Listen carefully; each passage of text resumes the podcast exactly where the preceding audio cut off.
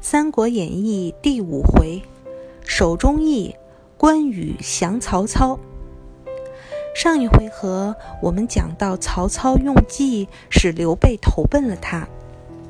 曹操和刘备一起征讨吕布，终于打败了他，并且在本白门楼杀了吕布和陈宫。得胜回朝后，汉献帝接见了刘备，还称他为刘皇叔。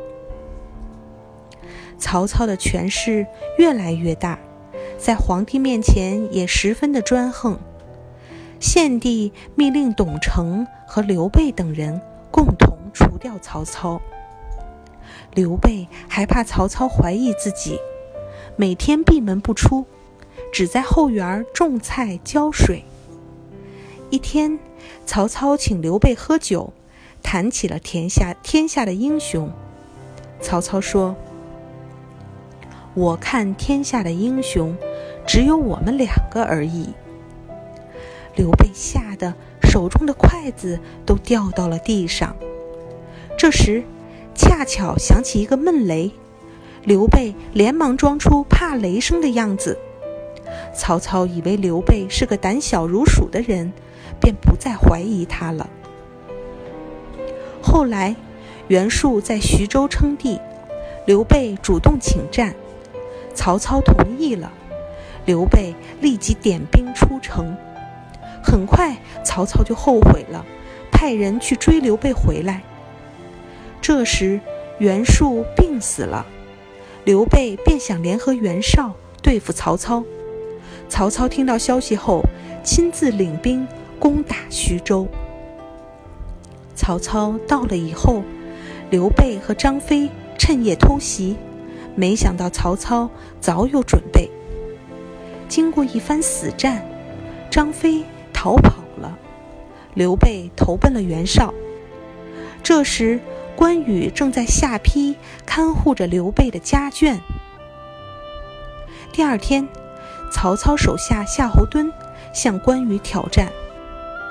没打几个回合，夏侯惇假败，关羽引到一座小山上围困了起来。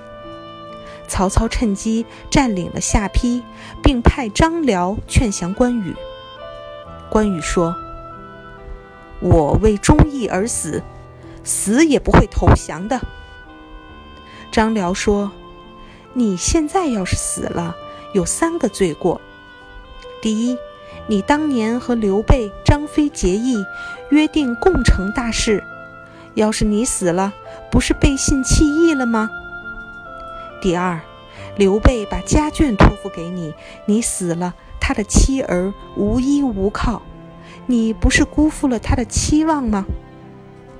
第三，你武艺超群，却只是意气用事，不是匹夫之勇吗？关羽沉默半天，说：“那我要和曹丞相讲三个约定，如果他不答应，我宁可身负着三大罪过，战死沙场。第一，我只投降汉献帝，不不是投降曹操。第二，要按照皇叔的俸禄发给我两个嫂嫂。第三。”一旦我知道了刘皇叔的去向，不论千里万里，我都要去投奔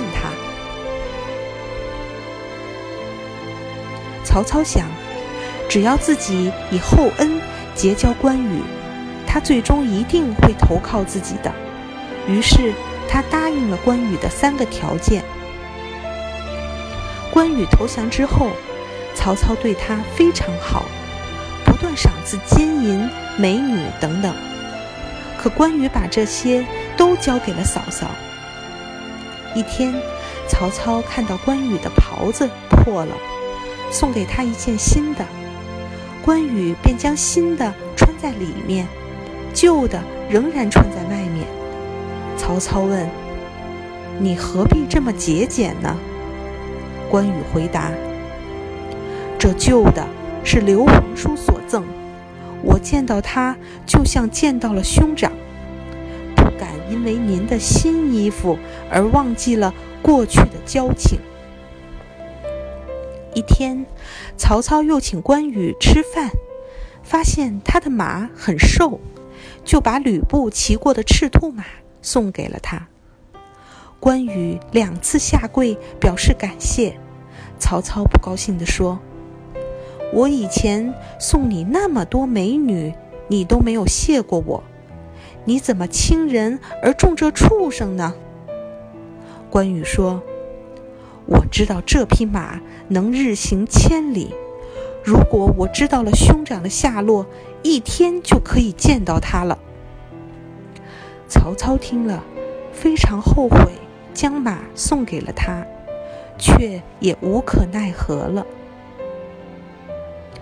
小朋友们，本回合的故事讲完了。关羽被重重围困围困之后，无奈暂时投降了曹操。